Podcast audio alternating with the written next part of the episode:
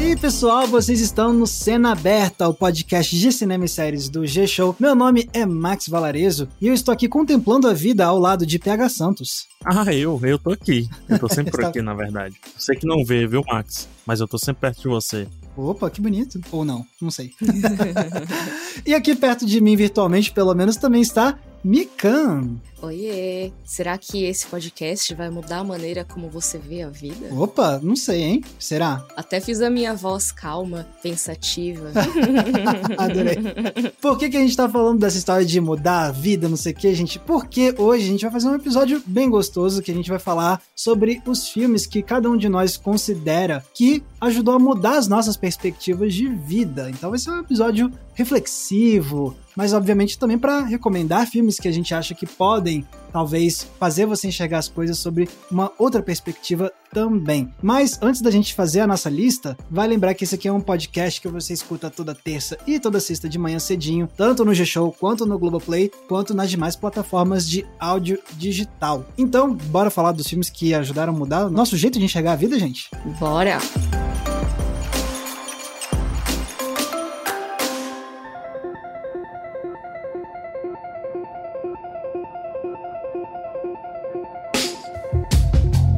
Ok, então é o seguinte, a gente sabe que muitas vezes a gente se diverte com os filmes e a gente às vezes quer só um negócio às vezes para desligar a cabeça, né, dar uma relaxada, mas vira e mexe a gente se esbarra, né, com uns filmes que assim te pega de supetão assim, você fica, caraca, pera, de onde veio isso aqui? E são os filmes que conseguem dar uma sacudida na gente e fazer a gente realmente enxergar as coisas de um jeito diferente. E acho que isso acontece em todas as fases da vida, né? Assim, eu, eu não sei a lista de vocês, mas assim, eu vou trazer coisas que me abalaram mais quando eu tava no começo da adolescência, mas tem coisa que eu vi pela primeira vez, tipo, dois anos atrás. Então é um processo constante, né? Que os filmes conseguem dar essa sacudida na gente, né? É, eu acho que o cinema tem um potencial formativo muito importante, assim. Acho que às vezes coisas que a gente vê na nossa infância e adolescência ficam com a gente décadas depois, né? Volta e meia a gente lembra de alguma coisa e às vezes a gente nem se lembra que viu num filme ou que aprendeu num filme. É verdade. Mas a gente aprendeu porque viu alguma história que tocou a gente, ensinou alguma coisa. O meu deu uma misturada, trouxe filmes mais antigos, mais novos, filmes mais introspectivos, filmes que me ajudaram a definir um pouco minha carreira. Então, tá bem misturado aqui o meu, bem misturado mesmo. Pegar, já que você deu esse teaserzinho aí da sua lista, eu acho que eu quero puxar você então para começar. Traz um filme aí. Um filme muito importante para mim, muito importante mesmo. Eu acredito que seja muito importante para muita gente da minha geração. Não sei se para as outras gerações é tão importante quanto mas é Sociedade dos Poetas Mortos. Ah, muito bom. Eu assisti esse filme em sala de aula, né? Acho que todo mundo da minha idade deve ter passado por isso de alguma maneira. Foi um professor de literatura que passou ele em, em, sala de aula. E quando a gente é adolescente, assim, a gente meio que já lida, já tem contato com a arte sem saber. Não é nem sem saber, mas o Sociedade dos Poetas Mortos eu já tinha muito contato com arte, assim. Já li quadrinhos, já jogava RPG, que também faz você ler muitas coisas. Adorava história, adorava assistir filme, séries, etc. Mas eu acho que foi o primeiro filme que me fez refletir. Pode, pode ter sido outro, mas na minha memória é esse que me fez refletir realmente o meu papel em não só consumir, tá entendendo? Nessa mesma época, eu fui convidado por uns amigos a fazer um fanzine online que se chamava Meiozine Caldo de Bila. Só pra vocês terem ideia, Meiozine. Caldo de Bila? É, eu explico já. Meiozine é de e-mail mais fanzine, hum. porque ele era enviado por e-mail no começo das newsletters ali e tal. E o caldo de bila é uma expressão que tem aqui, eu não sei se tem no Brasil todo. Caldo de bila é um caldo bem fraco. Por isso que você escuta as coisas bater. Tipo, um, quando você faz um caldo que tem muito osso, tutano, não fica batendo na panela e fazendo zoada. Então é por isso que se chama caldo de bila. Porque é como se a bila, que é bola de gude nas outras regiões, é como ah. se fosse um caldo de bola de gude que fica batendo. Caldo ah, bem ralinho, praticamente água. Entendi. Nossa, que nome bem específico da sua.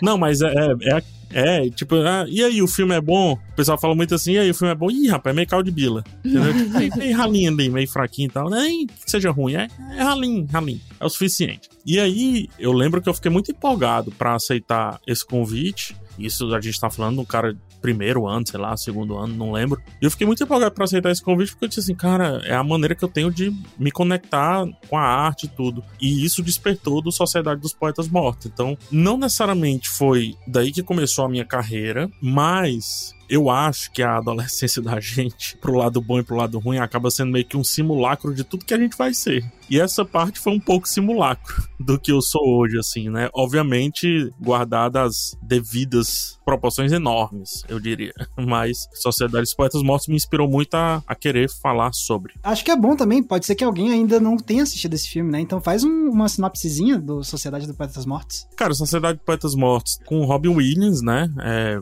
é daqueles filmes do Robin Williams que ele é mais edificante, né? Aquele papel dele mais inspirador. E aqui a gente está falando de um professor que usa uma maneira diferente para ensinar os seus alunos ali na escola, né? Para ensinar os seus alunos a fazer exatamente isso que aconteceu comigo, a se conectar com aquilo que estão aprendendo. E aí ele é um cara muito intenso, é um cara muito que deixa os sentimentos aflorar. É daí que sai a questão do carpe diem, do viver o hoje, do viver o agora e etc. Então, junto com os alunos, eles vão desabrochando, né? Tanto o professor também, na minha interpretação, o professor vai desabrochando e se tornando cada vez mais intenso ali na sua proposta, como os alunos vão desabrochando e colocando para fora suas vontades, suas artes, suas expressões com o corpo, mas também com a fala, com a conexão com aquilo que o professor está ensinando e por aí vai. Então, o filme é mais ou menos isso, sem dar tanto spoiler. Achei, achei uma boa, uma boa, um bom jeito de atrair as pessoas para assistir. Eu achei interessante você falar sobre essa perspectiva do filme, porque quase sempre que eu vejo as pessoas falarem de Sociedade dos Poetas Mortos como um filme que muda sua perspectiva de vida, é muito na questão do carpe diem mesmo, né? Da ideia de como o filme traz essa ideia de você aproveitar o momento e tudo mais. Só que deu pra ver que para você foi pra uma outra direção, foi muito mais nessa questão de, tipo... Cara, isso nem me pega, velho. Ah, é? Que louco.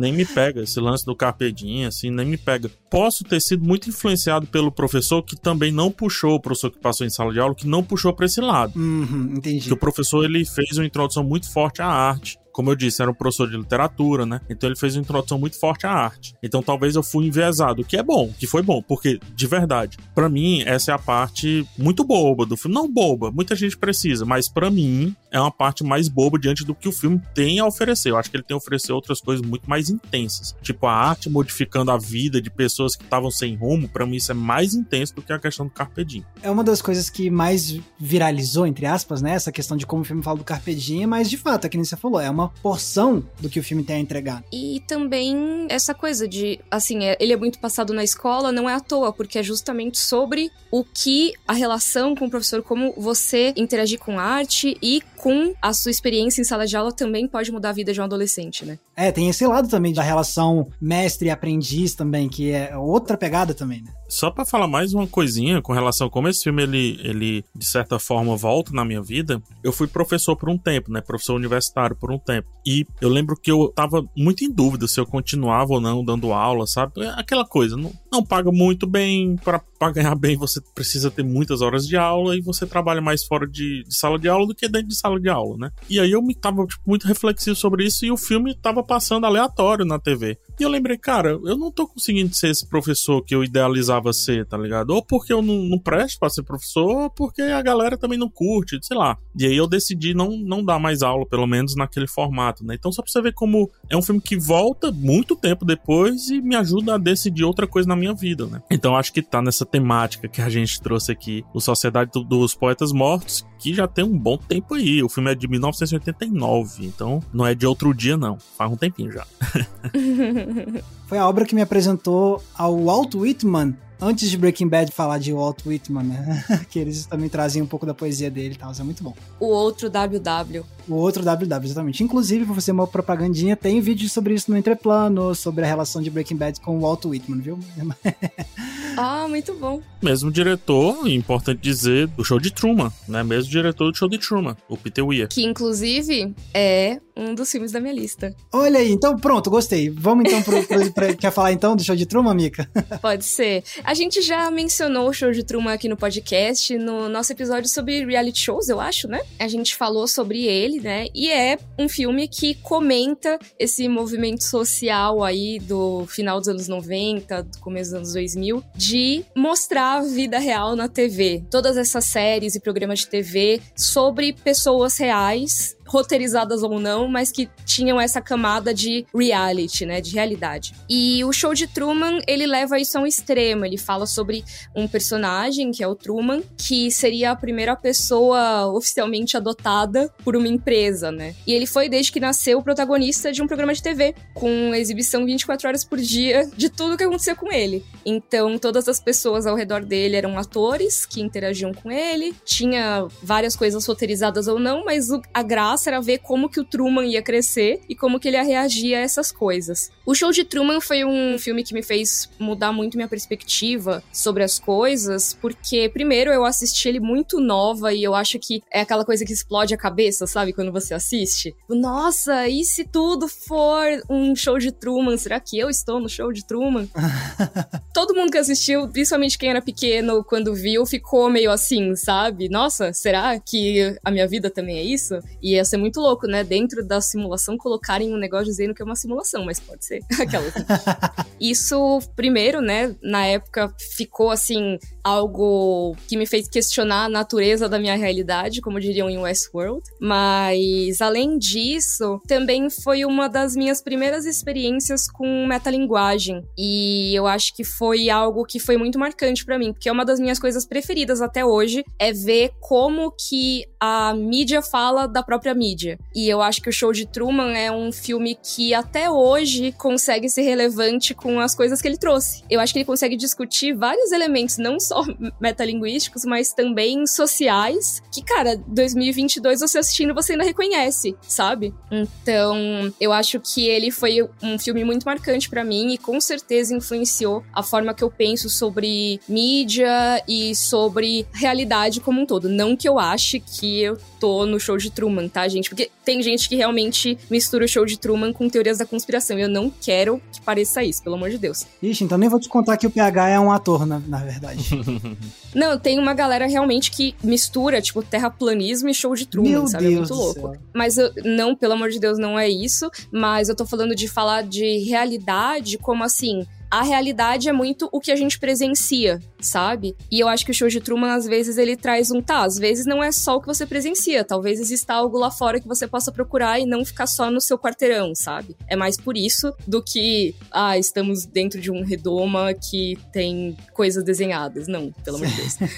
Mas, ao mesmo tempo, Mika, sem ser terraplanista, obviamente, o show de Truman ele traz um assunto que é muito presente para a gente hoje e que pouca gente para para refletir. É, enquanto você estava falando, eu contei, né? E nesse momento tem uma, que é o meu celular, duas, três, quatro. Tem quatro câmeras próximas a mim, sendo que duas estão apontadas para mim. Não estão ligadas, é fato, mas estão apontadas, né? É o tal do panóptico que tá instalado na nossa realidade. E eu acho que é, é muito legal isso. O Show de Truman é um filme que existia antes da gente ter os smartphones e tudo mais. Mas mesmo assim, ele antecipou uma coisa de você ser observado o tempo todo, que na época já existia, né? A própria ideia do reality TV era isso, né? Que as pessoas poderiam ser observadas o tempo todo, se elas quisessem, ou se houvesse, né, um programa que fizesse isso e tal. Mas no caso do show de Truman, não foi escolha dele. E no nosso caso, também eu diria que não é uma escolha nossa. Apesar de dizerem, ah, mas você vai comprar o aparelho, você tá escolhendo. Mas você já tentou viver sem ter um celular em 2022? É pesado. é uma escolha, mas até onde, né? Exato. Tenta viver sem celular tenta usar um banco sem celular, tenta pegar seus documentos sem o celular, você não consegue. Então, até que ponto você não tá na mesma condição que o Truman, nesse sentido de você tem que ser observado o tempo todo e não dá para fugir muito disso. Max, sua indicação, já que você tá apresentando, vou, vou puxar para você. O primeiro que me vem à mente quando esse assunto é sempre o mesmo filme, que é um que eu vi no comecinhozinho da minha adolescência, que é Na Natureza Selvagem, dirigido pelo Champagne. Ok, riscando da minha lista aqui. Ah, nada. Então você vai poder se juntar a mim para falar desse filme, porque... Também tava na minha lista. Olha que beleza. Então pronto, ó, é uma indicação, não é uma indicação, né? Tipo, é, os três vão poder trazer três perspectivas diferentes sobre por que, que esse é um filme que mudou a perspectiva, né? Mas o Max fala pela gente, Max. é, é. Ah, não, mas eu quero ver também o que, que diferencia, né, da minha perspectiva das suas.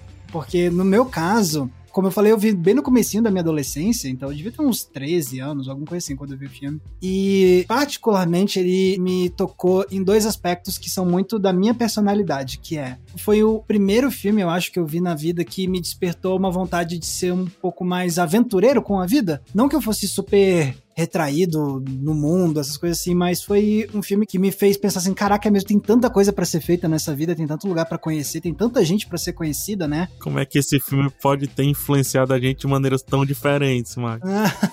Você vai ficar maluco quando eu falar o jeito que ele ah, me influenciou. Vai, segue aí, segue aí. Então é um, é um filme que me deu essa coceirinha, assim, de tipo, de ver mais do mundo, ver mais das pessoas, sabe? E, e acho que também combina com esse momento da, do início da adolescência, que você tá meio que descobrindo um, um, lado seu rebelde. Afinal de contas, é um filme sobre uma pessoa que foi muito rebelde contra o sistema e contra estruturas sociais que queriam impor sobre ele e tal. Então teve esse lado, mas também tem outro lado que me pegou muito também, que foi o primeiro, acho que foi a primeira vez que eu vi alguma coisa de filme ou de obra de arte mesmo que me fez pensar sobre a questão do estar sozinho né? Porque acho que até então eu sempre pensava na ideia de estar sozinho como algo triste, melancólico, trágico, né? A solidão mesmo, né? E assim, eu não sei se em português existe necessariamente essa diferenciação entre solidão e solitude, mas eu vejo isso em outros idiomas. A ideia da solitude ser algo um pouco mais, uma perspectiva um pouco mais positiva, assim, de uma visão um pouco mais poética do estar sozinho, de você curtir um momento com a sua própria presença e você estar presente com o que está ao redor de você, essa conexão com o que está em volta de você, seja a natureza, seja uma vista legal, seja algum lugar diferente e você tá sozinho, de isso não só ser suficiente, mas ser algo que também te preenche no momento, sabe? Eu nunca tinha parado de pensar nessas possibilidades e aí eu comecei a reconhecer como isso é algo que eu gosto. Eu gosto. Então, e isso é uma coisa que eu tenho muito forte em mim até hoje, da minha personalidade, de sentir que eu preciso de certos momentos ter um momento para ficar sozinho. Minha mãe até brinca assim que tipo, que quando a gente viaja junto com a família assim, que ah, o Max tem sempre um momento da viagem que a gente tá em algum lugar que ele precisa dar uma afastadinha, ficar com os fones de ouvido ouvindo uma música e olhando pro nada, assim.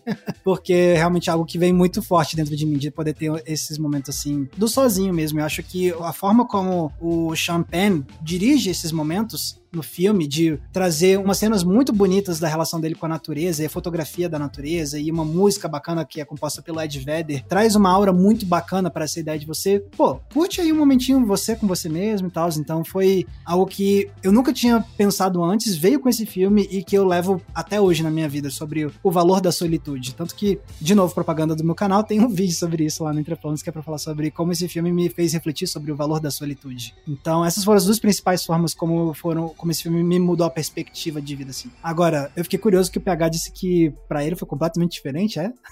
para mim, vai fechar muito tempo depois no filme chamado Her, Ela, um filme do Spike Jones e tudo mais. Mas isso aí também a gente pode deixar para um outro podcast. Sobre o Na Natureza Selvagem, Max, é engraçado que, como esse filme ele, ele, veio me ajudar com a condição minha, uma questão minha, características minha, eu tinha 22 anos, só para dizer, ou seja, eu, acho que eu tava em outro momento de vida que, que você. E quando você sai ali da adolescência, às vezes você esquece de sair da adolescência. e você ainda fica querendo agradar o seu eu da adolescência, fazendo coisas que talvez você não curta tanto fazer. Tem uma, uma anedota do Ariano Suassuna que é muito legal. Ele diz: Ó, oh, quando eu tinha 70 anos, eu descobri que não gostava de café e eu bebia café todo dia. Eu bebia café todo dia porque a pessoa bebia café e tudo mais. E aí eu descobri: Poxa, mas eu não, não gosto de café. Por que, que eu tô bebendo café? É só hábito. Então a gente traz alguns hábitos ali da adolescência, quando tem 20 e poucos anos e tudo, e eu tava nessa. E esse filme mostrou, cara, como é legal a ideia dele, poxa, bacana e tudo, mas não é para mim. Eu sou eu não gosto, não, vamos enfrentar o mundo desconhecido, não, vamos ficar por aqui mesmo. Tem uma passagem do filme que eu quase entro no filme e digo assim, cara, fica aí, que é quando ele encontra ali um, uma turma que ajuda ele, no meio do segundo ato, né? Que é quando ele encontra até a Kristen Stewart personagem da Kristen Stewart. A Tracy, né? Cara, a vontade que eu tenho, fica aí, bicho. Olha, que legal, cara. Essa parada legal aí. O que, que a gente precisa estar tá sempre nesse além e tudo? Mas, quando você fala sobre essa questão da solitude, essa é a parte muito sinestésica no filme para mim. Aí eu me conecto muito, porque ao mesmo tempo que eu gosto de ficar sozinho, eu também gosto de ter companhia. Uhum. Assim, né? É uma solidão vigiada. Foi esse conceito que eu gerei. Mas, em resumo, cara, esse filme vai um pouco na contramão no início da sua fala, principalmente nesse sentido de, pô, esse lance de vastidão, isso aí não é comigo não, cara. Eu...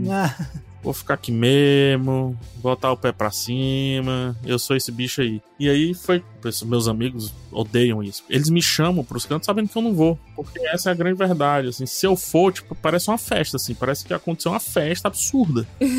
parece um negócio, caraca, tu veio pegar, não esperava. Gente, então não chamasse. Você vai correr o risco que eu venha. vai precisar chamar umas 30, umas 30 vezes? Talvez, mas via de regra não vou não. E esse mostra muito por que, que eu não vou, porque assim, ele tem um final meio, assim, sem dar spoiler, mas um final bem denso digamos assim. E eu digo, cara, eu não quero correr o risco desse final. E você, Mika, você queria comentar mais alguma coisa de Natureza Selvagem? Não, não, eu acho que é isso. Acho que vocês trouxeram bastante do que me, do que me marca nesse filme. Eu acho que ele acaba, né? A gente sabe que ele não é o cara mais sensato do mundo. E eu acho que o filme não é feito para você necessariamente imitar o que ele faz. Eu acho que as pessoas que falam, ah, e o filme em Deus, eu não sei o que, tá. Algumas coisas, mas não a atitude como um todo, né? Né? Eu acho que o filme deixa bem evidente que não façam isso em casa, crianças. A não ser que queiram muito. é, assim, é, exato. Mas tudo isso que vocês comentaram de apreciar os momentos, sabe? Esses momentos de ficar quietinho, sabe? O silêncio, e tudo mais, eu acho que ele traz de uma forma bem eficaz, assim. E, e, foi um filme que eu vi também na adolescência, que é uma época que você tá, assim, pra lá e pra cá, né, sabe? Mas quando aparece alguma coisa realmente contemplativa, assim, sabe? Que te faz parar um pouco, eu acho que tende a marcar. E foi assim comigo. Olha aí, então, perspectivas diferentes, mas que ainda, ainda dialogam bastante com relação à natureza selvagem, com certeza. Eu vou dar só um bastidor, só rapidinho, Max, só pro pessoal entender a diferença PH e Max. Que aí vai fazer toda a diferença entender como recebemos esse filme. Eu lembro que eu disse assim, Max, a gente pulou lá pra Ele, nossa, que legal. Eu, nossa, velho, vai ser terrível. É. Foi, verdade.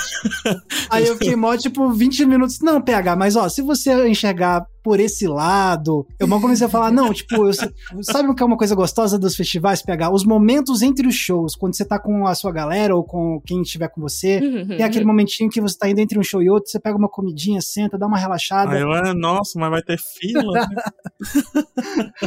é verdade, tinha esquecido disso. Só pra exemplificar que como esse casting desse podcast é perfeito. Tão diferente, tão perfeito. ah, muito bom.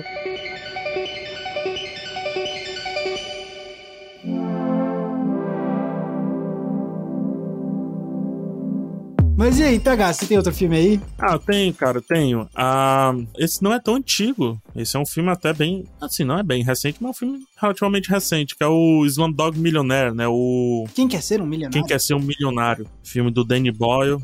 Primeiro que Danny Boyle. Dev Patel. Dev Patel. Dev Patel. É verdade. Dev Patel. Ainda não era tão Patel na época, não. mas é, todo Pokémon evolui. Exatamente. Muito bem. filme aí do Danny Boyle, um filme meio indiano, meio inglês, né? Enfim, não vem muito ao caso aqui. Mas ele conta a história. Influências de Bollywood, vai. Influências de Bollywood, acho que é uma, uma boa. Ele conta a história do Jamal, que tá num programa tipo não é reality show, é game show, né? Tipo game show que você vai respondendo perguntas e ao final, se você responder todas as perguntas de maneira correta, você ganha um milhão. E no caso do Jamal, o mais legal do filme é porque ele vai realmente avançando nesse game show. Ele é um jovem, muito jovem, isso é muito surpreendente como ele consegue saber tanta coisa, e o filme vai mostrando que tudo que ele sabe é porque ele viveu bastante, apesar de ser muito jovem, ou seja, baseado na experiência, eu diria, empírica, literalmente. Então, assim, o filme é basicamente isso. E eu, como é que eu me conecto com esse filme? E aí vai mais um traço da minha personalidade. Cara, hoje de manhã, antes de gravar esse, esse podcast, eu tava falando sobre. com um amigo meu sobre F-14, sobre F-18. São aviões, são caças, por conta do Top Gun.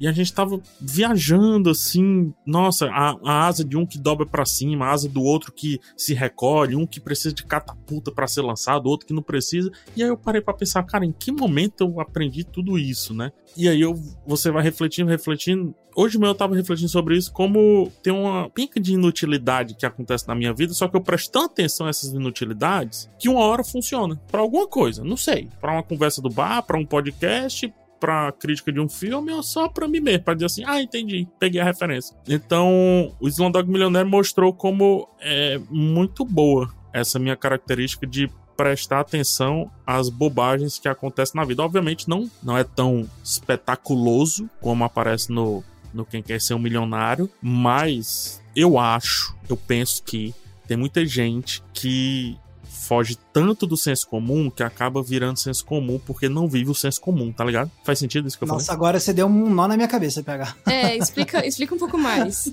Vamos lá, Bri. Tipo, a pessoa tá todo tempo fugindo de um senso comum, de uma obviedade, e aí por isso ela nunca esgota aquela obviedade. Então, quando essa pessoa vai falar algo, seja numa mesa, seja numa conversa, seja onde for, ela só fala a obviedade. Por quê? Porque ela nunca esteve lá. Então a única coisa que vem é a obviedade. Acho que entendi. É do tipo assim, se você não viver a obviedade, você não vai pra segunda camada, você não vai pra terceira camada, você não tem que passar pelas camadas tudo direitinho, tem que viver a obviedade, tem que viver a parte 2, tem que viver a loucura, tem que viver a simbologia e por aí vai. E esse filme traz um pouco disso, mas só que aqui baseado nas experiências e me mostra que é realmente se tiver alguém falando sobre dinossauro na minha frente, eu não preciso ser, sei lá, paleontólogo para querer saber muito daqui dali. Eu posso só saber porque sim, porque é isso. Talvez seja legal para outra pessoa, então por que não para mim? E aí um dia vai que estreia um filme tipo Jurassic Park e me ajude a pensar um pouco mais sobre esse filme. Ou você vai participar no Luciano Huck e vai tentar ser um milionário.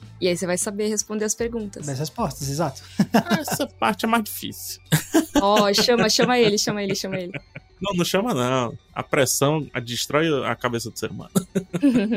Uma coisa que eu acho legal, assim, de, tipo, de perspectiva que esse filme traz, é meio que isso, de, tipo, às vezes tem coisas que acontecem na sua vida que você nem sabe que aquilo pode voltar depois de um jeito que você não espera, né? E que às vezes aquilo pode até trazer uma coisa legal, assim. Então, Sim. eu sinto muito isso na minha relação com as pessoas da minha vida, assim, mais próximas. De às vezes, tipo, tá falando de alguma coisa, aí eu falo, não, porque tem tal coisa, aí, tipo, pô, mas como é que você sabe disso, Max? Ah, tipo, ah, porque aí eu vou e conto uma história, e aí só o fato de poder narrar essa história, aí cria um momento de conexão muito legal, porque você está compartilhando uhum. a sua vida uhum. com outra pessoa. Então, aquilo que às vezes poderia ser um fato tão inútil num primeiro momento na sua cabeça, depois se transforma em algo que vai criar um momento legal e gostoso, assim. Eu sinto isso constantemente, até porque tem gente na minha família que faz brincadeira especificamente com esse filme. Dizendo assim, pô, às vezes o Max parece o cara do Quem Quer Ser um Milionário, porque às vezes ele fala uma parada e você pergunta de onde você sabe disso e ele tem uma história para te contar de como ele sabe aquilo. Ai, eu amei. Olha aí. Vamos fazer o filme do Max? Ah, não. Uhum. A mesma coisa. É. A mesma coisa. Já tá feito, é aí, ó. e é legal como isso reflete no teu trabalho, porque os vídeos ensaio que você faz é basicamente conectar coisas que parecem aleatórias a princípio, mas que no final fecham uma belíssima ideia, né? Fecham um belíssimo conteúdo. Pô, que legal, que bom que você enxerga dessa forma. Uhum. Não, é. E eu acho que vem da nossa capacidade. Quando eu falo nós, acredito que nós três, mas muitos que produzem, ou tantos que não produzem, mas conseguem argumentar e chegar a um, um ponto específico e tal. Que é essa questão de, pô, bicho, de onde é que eu tirei isso? Nem às vezes nem eu sei, tá ligado? Cara, por que, que eu sei isso? Uhum. Eu chamava de Enciclopédia da Cultura Inútil.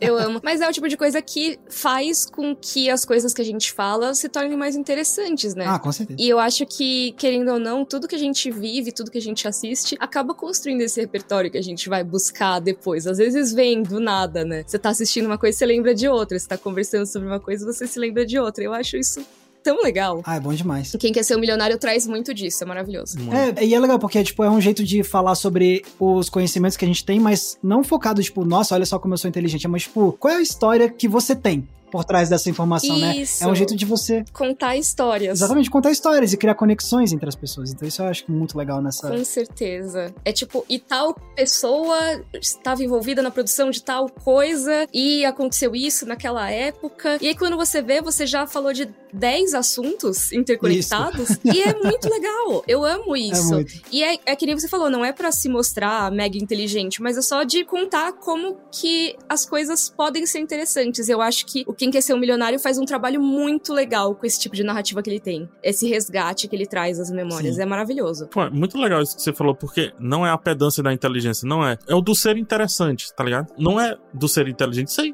inteligência, cara, existem tantas diferentes que não dá nem para dizer que tem alguém que não é inteligente. Mas ser interessante é diferente. Uhum. E aí posso Sim. falar como nós três nos conectamos, isso pessoalmente falando, que assim, cara, eu tenho certeza que se qualquer um de nós três sentarmos numa mesa, não fica aquelas lacunas, a não ser quando a gente viaja, né? Fica uhum. olhando para cima do nada. Mas, tipo, não acaba assunto. No caso eu, né, PH? Não é só você não, tá? tô brincando, tô brincando. Não é só você não. Mas é, eu concordo totalmente. Eu acho que talvez a gente esteja voando um pouquinho do assunto principal, mas eu, eu acho que tem a ver, porque eu sempre acho que tudo tem a ver. Que esses filmes que influenciaram tanto a gente, que construíram as nossas experiências, eles também, de certa forma, são isso na nossa vida, né? Quando a gente vai passar por alguma coisa, alguma conversa, seja numa mesa de bar, seja numa decisão importante, talvez a gente se lembre de algo que a gente viu num filme sabe? E isso pode nem ser diretamente relacionado, mas a nossa cabeça fez essa conexão. Sim. E total. essa parte do cérebro humano é muito legal. Ah, é maravilhoso, realmente. ai, ai. Mika, você tem algum outro filme pra trazer? Ah, eu tenho vários, mas é lógico que eu ia falar desse, né? Não posso deixar de falar da vida de Chihiro, já tá até sem graça. Tanto que eu já falei desse filme no podcast. Mas é isso, né, gente? Mudou minha vida. Acho que eu já falei muito sobre ele aqui. Não sei se vocês querem que eu desenvolva mais. ah, mas conta aí, se quiser focar só na parte do que mudou sua perspectiva de vida. Acho que é isso, vou fazer bem resumido aqui. Esse filme, ele mudou muito minha relação com a cultura japonesa como um todo, né? Hum. Eu fui acidentalmente assistir ele, basicamente. Eu tava indo ver um filme aleatório no cinema com a minha família. Ele tava em cartaz, tinha vencido o Oscar de melhor filme, e a gente entrou pra ver, sem saber nada sobre ele, a não ser isso. E foi, inclusive, ver legendado, e tava em japonês. E a minha mãe ficou chocada porque tava em japonês. E a gente assistiu mesmo assim. E amamos, né? Todos nós gostamos muito. E esse filme mudou para sempre minha vida porque ele mudou minha perspectiva não só do que era animação, mas também do que era animação japonesa, do que era língua japonesa e do que um filme podia fazer com uma criança, basicamente. Ele mudou muito minha visão sobre cinema e me fez ir atrás do que era feito pelo mesmo diretor sabe? E foi então a primeira vez que eu tive contato com algo que eu sabia, ah, o nome de quem fez esse filme é esse. Além de ser uma coisa tipo, ah, vi uma propaganda falando do Steven Spielberg, sabe? É, realmente, não, tá, Hayao Miyazaki, esse aí eu vou atrás. Então, eu sinto que muito da minha conexão com o que é cinema e o que é cultura japonesa, é, meu desejo de estudar a língua japonesa e tudo mais, veio muito daí. Eu só estudei anos depois, mas eu sinto que o momento que me abriu para isso foi ali, sabe? Então, ele realmente é um filme que me afetou muito. E até hoje eu acho que ele traz alguns momentos bem contemplativos, que nem você falou, Max, do Na Natureza Selvagem. Eu acho que o A Viagem de Chihiro, ele tem alguns momentos que falam muito sobre solitude e solidão. E os dois como coisas diferentes. E eu gosto muito de como ele mostra esses dois conceitos. Nossa, eu, eu assino embaixo de tudo que você falou, assim, porque eu não cheguei a estudar língua japonesa como você, mas foi um filme que mudou completamente minha relação também com a cultura japonesa, me abriu os olhos mesmo. E com o cinema também. Então, assino embaixo, total, total. Bom demais. Sim. Inclusive, eu vou aproveitar essa ponte para trazer um, um, dos filmes da minha lista, que também é do Estúdio Ghibli, porém não é do Miyazaki. E é um filme que eu vi pela primeira vez há pouco tempo, que é o filme do outro mestre do Estúdio Ghibli, que é o Isao Takahata, que é o filme chamado Memórias de Ontem, que é o segundo filme que ele fez, uhum. lançado em 1991. O Moide Exatamente. ah, eu não vi, eu não vi, gente. Esse aí, cara, esse aí me surpreendeu muito de como é que eu demorei tanto para ver esse filme. Ele conta a história de uma jovem mulher que ela tira férias do trabalho de escritório dela para ela ir passar uns dias no campo. Ela vai ajudar no trabalho de uma fazenda. E aí lá ela vai começar a passar por umas experiências que vão fazer ela reavaliar a infância dela. Então o filme fica indo entre o presente dela na fazenda e flashbacks da infância dela. E aí a gente vai entendendo melhor quem ela foi e quem ela é hoje, como as duas versões dela se conectam, como uma influencia a outra. Mas assim, é um filme que é um dos filmes mais recentes que eu assisti e que eu sinto que teve esse impacto de me mudar um pouco algumas perspectivas de vida. E em especial, a forma como o filme fala sobre você aprender a definir o seu conceito de prosperidade, o seu conceito de sucesso porque a gente cresce numa sociedade que às vezes cria uma imagem muito fixa do que, é você ter uma vida de sucesso, né? É você seguir tal caminho, é você ter tal tipo de profissão, é você ser famoso, é você ganhar não sei quantos milhões de reais, é você ter tal tipo de família enfim, vários roteirinhos, né? Uhum. E o filme ele aborda muito a ideia de, ó, tem um personagem que trabalha na fazenda que ele tá lá falando sobre, olha, as fazendas que se dão melhor aqui nessa região são as fazendas que se focam nesse tipo de trabalho e, e nesse tipo de lucro, mas eu não quero seguir o caminho deles, eu quero seguir um outro caminho porque eu acredito que o tipo de trabalho de fazenda que eu gosto de fazer é um que eu me sinto mais em conexão com a natureza e tal, tal. Então, ele começa a mostrar uma perspectiva de vida dele que é mostrando, olha, se você olhar por um parâmetro mais tradicional de sucesso, aquelas outras fazendas são mais bem sucedidas, entre aspas, do que a minha, mas eu sou muito mais feliz seguindo esse tipo de trabalho de agricultura porque é o que tá mais alinhado com os meus valores, é o que tá mais alinhado com o que eu enxergo da vida. E aí tem a personagem principal, ela também lembra então a partir desse depoimento, ela lembra de uma história da infância dela, em que ela percebeu que quando ela era criança, ela também que seguiu um caminho diferente e que fez ela feliz e que aquilo já estava bom, mas que para os olhos das outras pessoas não seria um caminho de sucesso, digamos assim. E quando o filme fala sobre isso, foi bem no momento em que eu tava passando por essa fase na minha vida, assim, de reavaliar certas coisas que. reavaliar certos scripts, assim, que eu tinha na minha cabeça sobre. especialmente em relação ao meu trabalho com internet, conteúdo, tipo, de você criar na sua mente, pô, beleza, eu quero criar um canal de sucesso no YouTube. E aí você fica anos e anos trabalhando nisso, até isso, aí chega um ponto que você fala assim, tá, mas peraí, peraí, peraí, peraí. O que que é ser um canal de sucesso de YouTube? para mim. Porque às vezes você pode acabar se pegando, tipo, preso a, não, tem que ter não sei quantos milhões de inscritos, e fazer não sei quantos públicos por mês, blá blá blá. E eu me peguei passando por um processo de reavaliar. Tipo, pô, pera aí, eu quero a minha própria definição do que, que é ser, por exemplo, um produtor de conteúdo de sucesso. Porque eu vi que o que eu tava colocando na minha cabeça eu não tava alcançando e eu tava me sentindo mal, entendeu? E eu falei, pera aí, não, é, não tem que ser assim. e depois eu fui extrapolando isso para outras áreas da minha vida, para além da parte profissional, de, de realmente pensar sobre qual foi a imagem que eu construí de mim mesmo e uma imagem, às vezes, idealizada de quem eu deveria ser no futuro e tal, e que às vezes eu tava me sentindo mal por não estar tá seguindo um roteirinho tão específico. E é isso. E aí o filme acaba trazendo muito essa ideia de, tipo, você acha que você tem que seguir um roteirinho, mas a vida vai te jogar umas coisas na sua frente que vai te fazer, pô, e se você olhar por esse outro lado, e se você seguir por esse outro caminho? E aí ele traz essa ideia de que às vezes você precisa ser mais flexível mesmo com sua visão de vida, às vezes você tem que ser mais flexível com as ideias que você tinha sobre o seu futuro, e, e se você tá feliz seguindo essas novas possibilidades que a vida joga na sua frente, por que não seguir elas, entendeu? Então é um filme lindíssimo, lindíssimo do Takahata, chamado, de novo, Memórias de Ontem, e se eu não me engano tá disponível na Netflix hoje em dia. Tá, Todos eles estão, menos o, o Túmulo dos, dos Vagalumes, se eu não me engano. Que também é do Takahata, exatamente. Isso. Então tá aí, ó. Esse aí é um, provavelmente o filme mais recente que eu assisti, que mais me trouxe essa ideia de, putz, alguma coisa mudou aqui dentro de mim, entendeu? Ai, maravilhoso, Max. E eu acho que é, realmente o Memórias de Ontem, ele traz essa sensação. Eu acho que dois dos filmes que mais me fizeram repensar minha vida adulta e minha vida profissional foram esse, pensando no Estúdio Ghibli particularmente, né? Foram esse e o Serviço de Entregas da Kiki, que é um filme que é totalmente sobre burnout, né? Sim, total. E, literalmente ela perde a capacidade de voar dela é. de tanto trabalhar. A bruxinha perde os poderes dela, perde a magia dela de tanto trabalhar. E esse é um filme que ele é tão descaradamente isso. sobre isso que a forma que ela vai encontrar de descansar e de talvez contemplar a sua volta dos poderes e a volta a uma vida mais normal é com uma artista, né?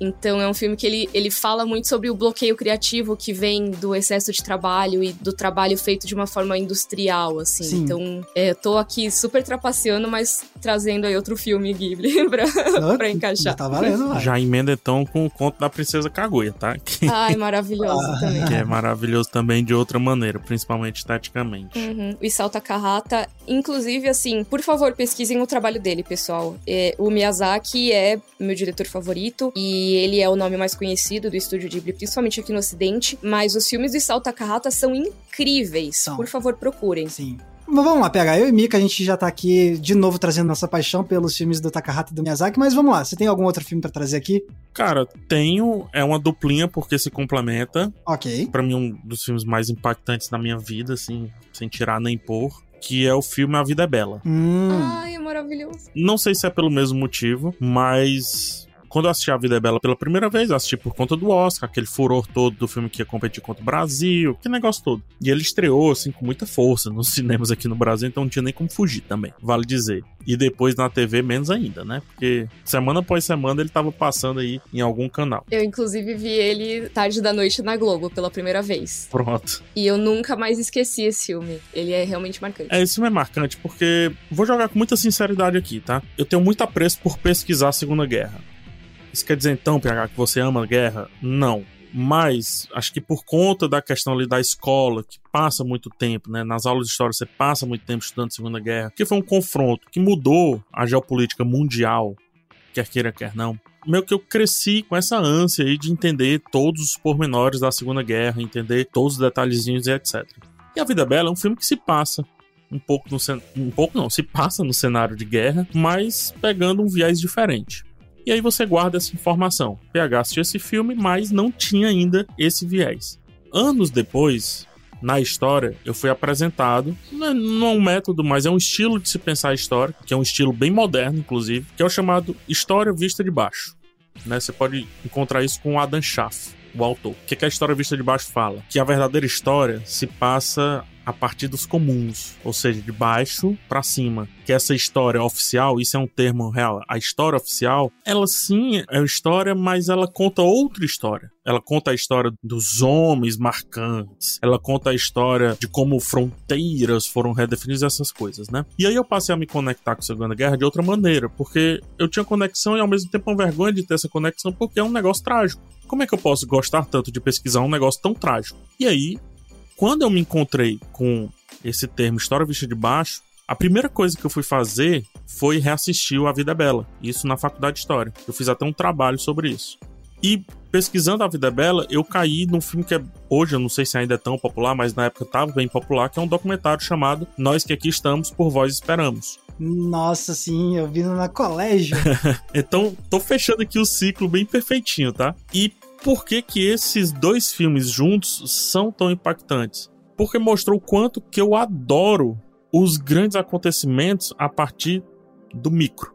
A partir do. Não é banal, mas que, se você olhar muito de cima, é banal, tá ligado? Parece uma formiga dentro de todo aquele acontecimento. Isso aí me leva para vários outros filmes. Lista de Schindler, Resgate do Soldado Ryan, um episódio de Band of Brothers fabuloso que é Why We Fight. Eu não lembro perfeitamente o, o episódio em si, mas me, me levou para vários cantos e me conectou de maneira com completamente diferente a estudar história. Eu parei de gostar de história por conta daquilo que a gente aprende no colégio. Consequências e não sei o que, sabe? O estopim não foi não sei o que. Cara, isso é bobo, isso aí a gente lê e passa. Mas procurar os nomes perdidos ali, putz, isso mudou completamente, assim, meu modo de ver não só a história em si, mas as histórias. Para mim, hoje, vale muito mais um estudo de personagem do que, sei lá, juntar 4, 5 mil pessoas num filme para mostrar que é gigante, sabe? Às vezes eu só quero saber o que é que acontece com o Walter Mitty mesmo,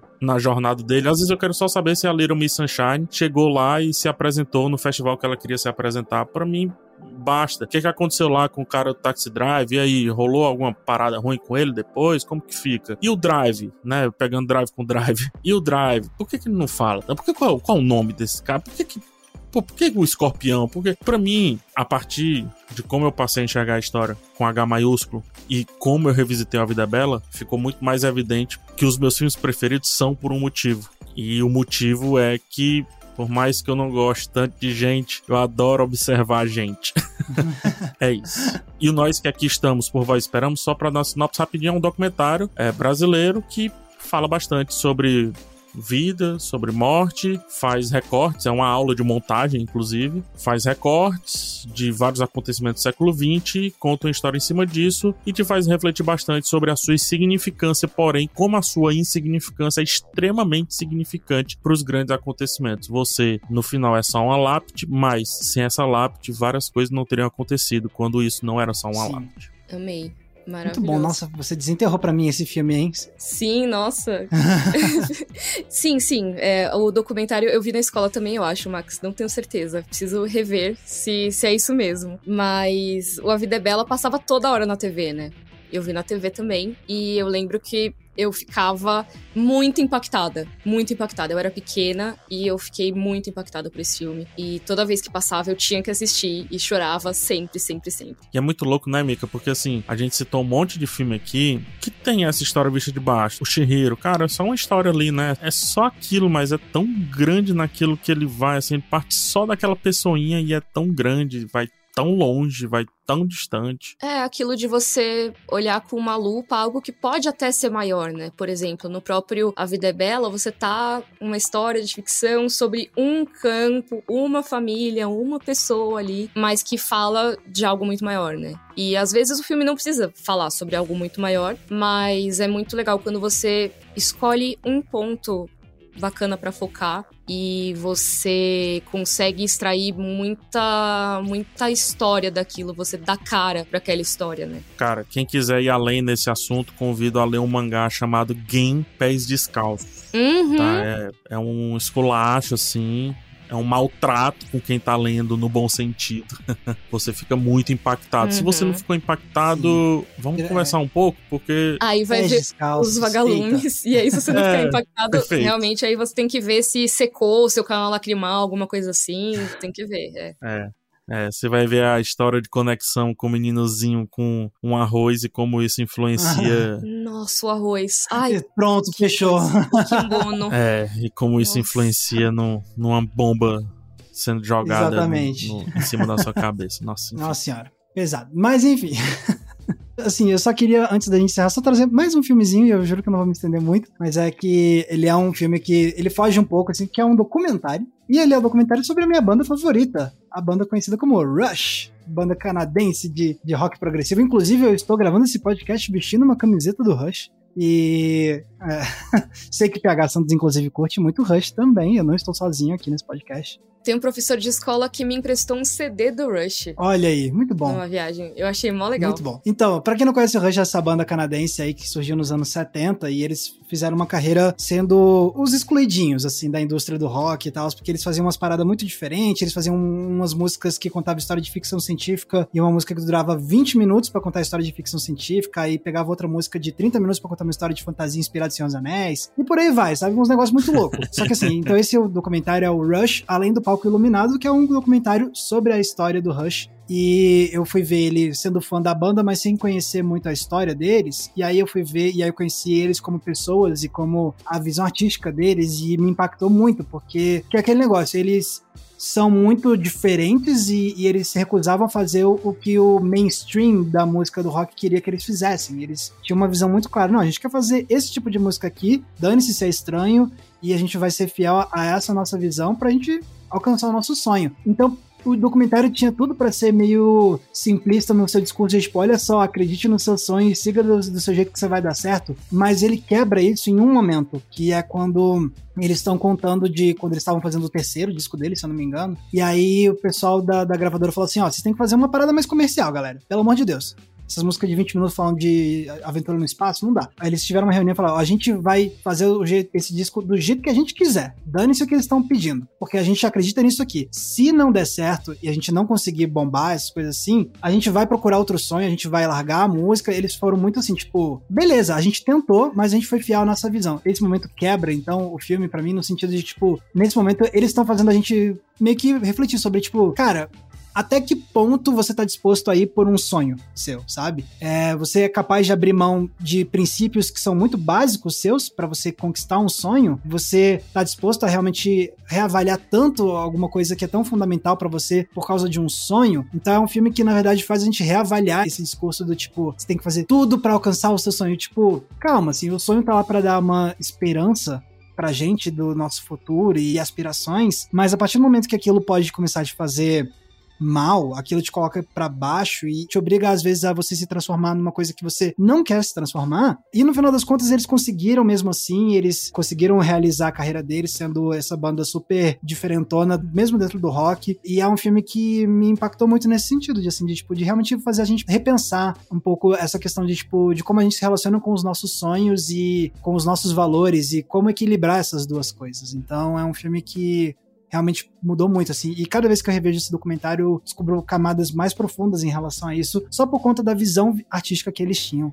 e que tá nesse documentário. Agora eu vou ter que ver um documentário de banda, Max. Como assim? Ah, muito bom. Vá ver esse mesmo. Eu tenho o DVD, eu te empresto. Ah, é, agora eu quero. Sério mesmo. Me convenceu. Não, mas é engraçado que tem gente que eu conheço, assim, que, tipo, que é fã de Rush, colocou esse, gente que nem conhece Rush direito pra ver esse documentário e, tipo, saiu do documentário, tipo, meu Deus, eles são tão incríveis, sabe? Tipo... Não, você sai desse documentário, assim, com a certeza de comprar uma moto, tá, Mika? Ah.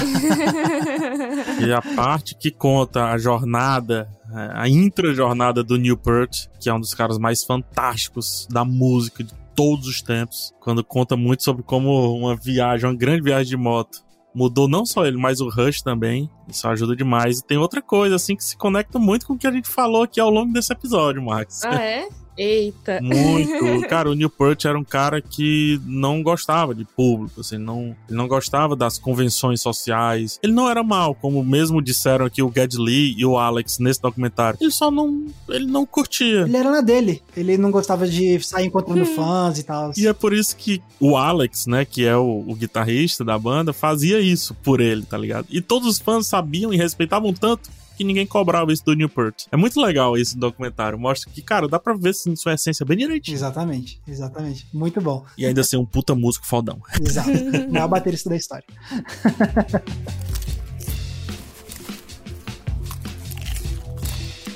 Então tá aí, pessoal. Vocês agora já conhecem um pouco mais sobre esses filmes e também sobre a gente, né? Porque a gente compartilhou muito das nossas visões de vida que foram tão influenciadas por esses filmes. E agora, obviamente, a gente vai querer saber de vocês. Então, vão lá nas redes sociais, marquem a gente com a hashtag podcast aberta. Conta pra gente quais são os filmes que vocês consideram que mudaram o jeito que vocês enxergam a vida. A gente sempre gosta muito de ver o que vocês colocam com a hashtag podcast aberta. E ainda mais se for pra gente, talvez, até conhecer algumas obras que podem mudar futuramente as nossas perspectivas de vida. Quem sabe, né? Mas marquem lá a gente. E antes da gente também ir para o encerramento, eu quero saber, Mica PH, onde a gente pode ser encontrado na internet? PH Santos.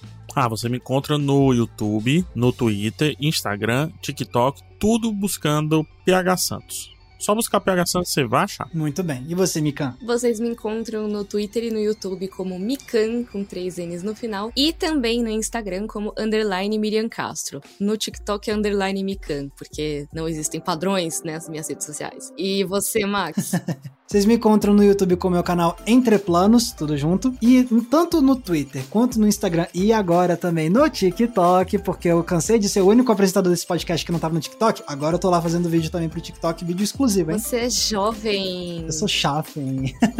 Enfim, vocês me encontram tanto no TikTok quanto no Instagram quanto no Twitter usando a mesma arroba que é Max Valarizo com um Z somente. E esse lindo podcast que muda a sua perspectiva de vida, vocês encontram toda terça e toda sexta sexta de manhã cedinho, tanto no G-Show quanto no Globoplay, quanto nas demais plataformas de áudio digital. E com isso a gente se despede de vocês e a gente se vê no próximo episódio. Tchau, gente. Tchau, tchau. Tchau, tchau.